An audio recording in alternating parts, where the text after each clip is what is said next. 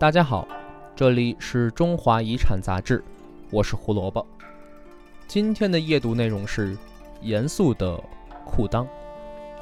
早在两千年前，勇敢的荆轲行刺未成，被秦王一剑砍掉了脚丫。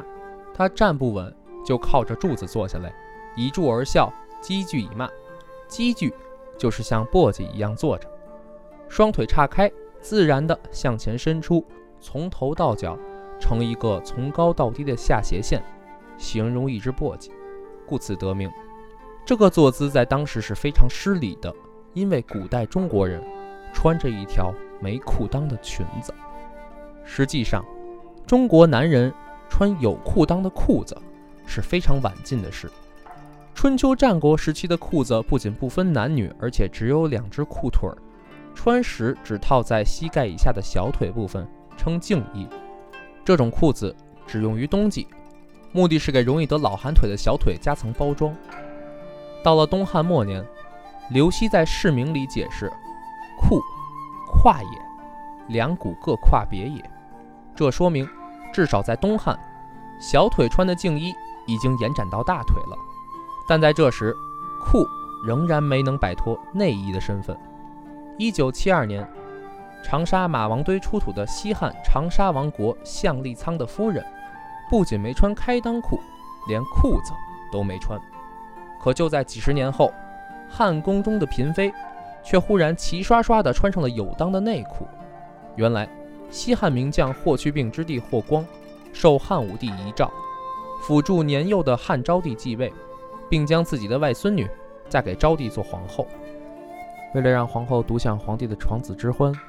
生下唯一的皇位继承人，他特意皇帝身体欠安为由，让宫女们都穿上了有裆的裙裤。霍光的奇思妙想，使有裆的裤子第一次在上流社会广泛的流行起来。但是，自从穷裤之后，裤子的发展又停滞下来。直到西晋末年，众胡人南下，胡汉杂居相处，使汉人逐渐从先前的恐胡。憎胡、厌胡、比胡的心态中解脱出来，走向与其沟通、熟识，直至认可。这一时期的百姓多以穿裤为时尚，当时出现了一种裤管特别肥大的合裆裤，史称广口裤，类似于二十世纪七十年代红极一时的喇叭裤。很多现代人把喇叭裤当作舶来品，殊不知，早在一千多年前，老祖宗就已时尚一把了。在宋代。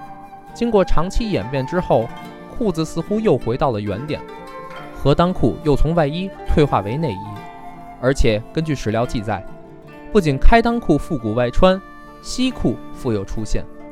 宋儒朱熹在《诸子语录》里记载，宋朝奸臣秦桧在朝为相，虽然得高宗皇帝的重用，但高宗对他时有防范，在敬衣里藏着匕首。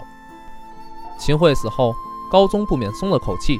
对臣下说：“朕今日实免西裤，治匕首矣。”宋代以后，中式裤装趋于稳定，明清男女穿西裤者十分普遍。